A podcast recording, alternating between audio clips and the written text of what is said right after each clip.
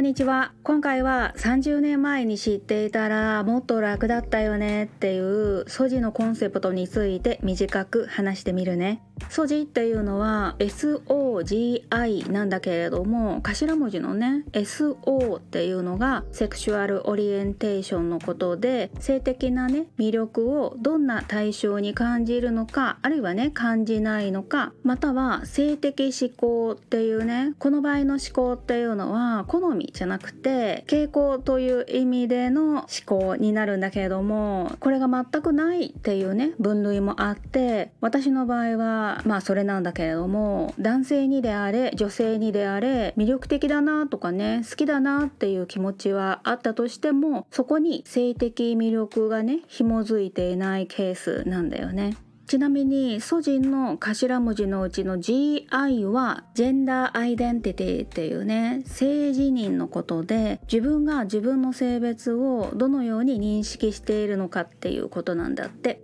でねこういう考え方が明確になると昭和後期生まれで平成に思春期を過ごした私としては時代はまさにトレンディードラマブームな恋愛至上主義だったわけでそういう価値観で生きる方が陽キャっていうかねまあいいんだろうなと思っていたんだけれどもなるべく私としてはね深入りしたくないなって思ってて意識的であれ無意識的であれ結構ね意地悪で失礼な対応をしたりしてしてきたんだよね。でもさちゃんとね自分の傾向っていうものを認識できていて説明できていたなら違う関係性も築けていたかもしれないしやっぱり教育って大切なんだよね。での私みたいに性的思考がないタイプがね厄介なのは性行為自体が絶対に嫌っていうわけでもないというところでなんだけれどもどちらかというと好きじゃないし興味がないから面倒っていうか楽しくないわけで結果的に不満が溜まって関係が長続きしないっていうね。結構実はそういう男性も女性も多いのではって思うんだけどどうかな。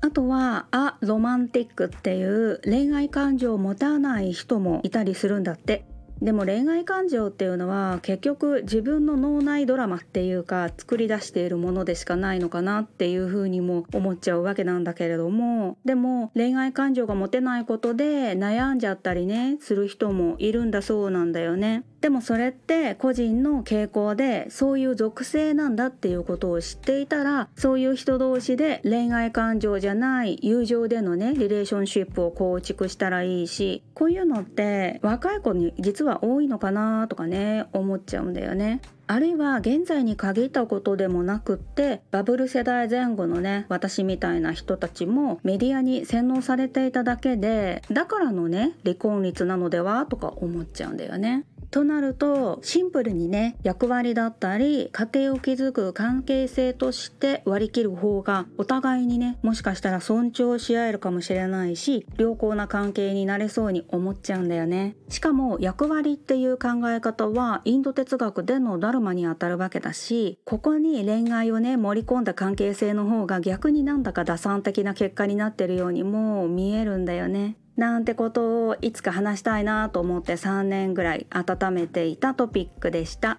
また次の配信で会いましょう。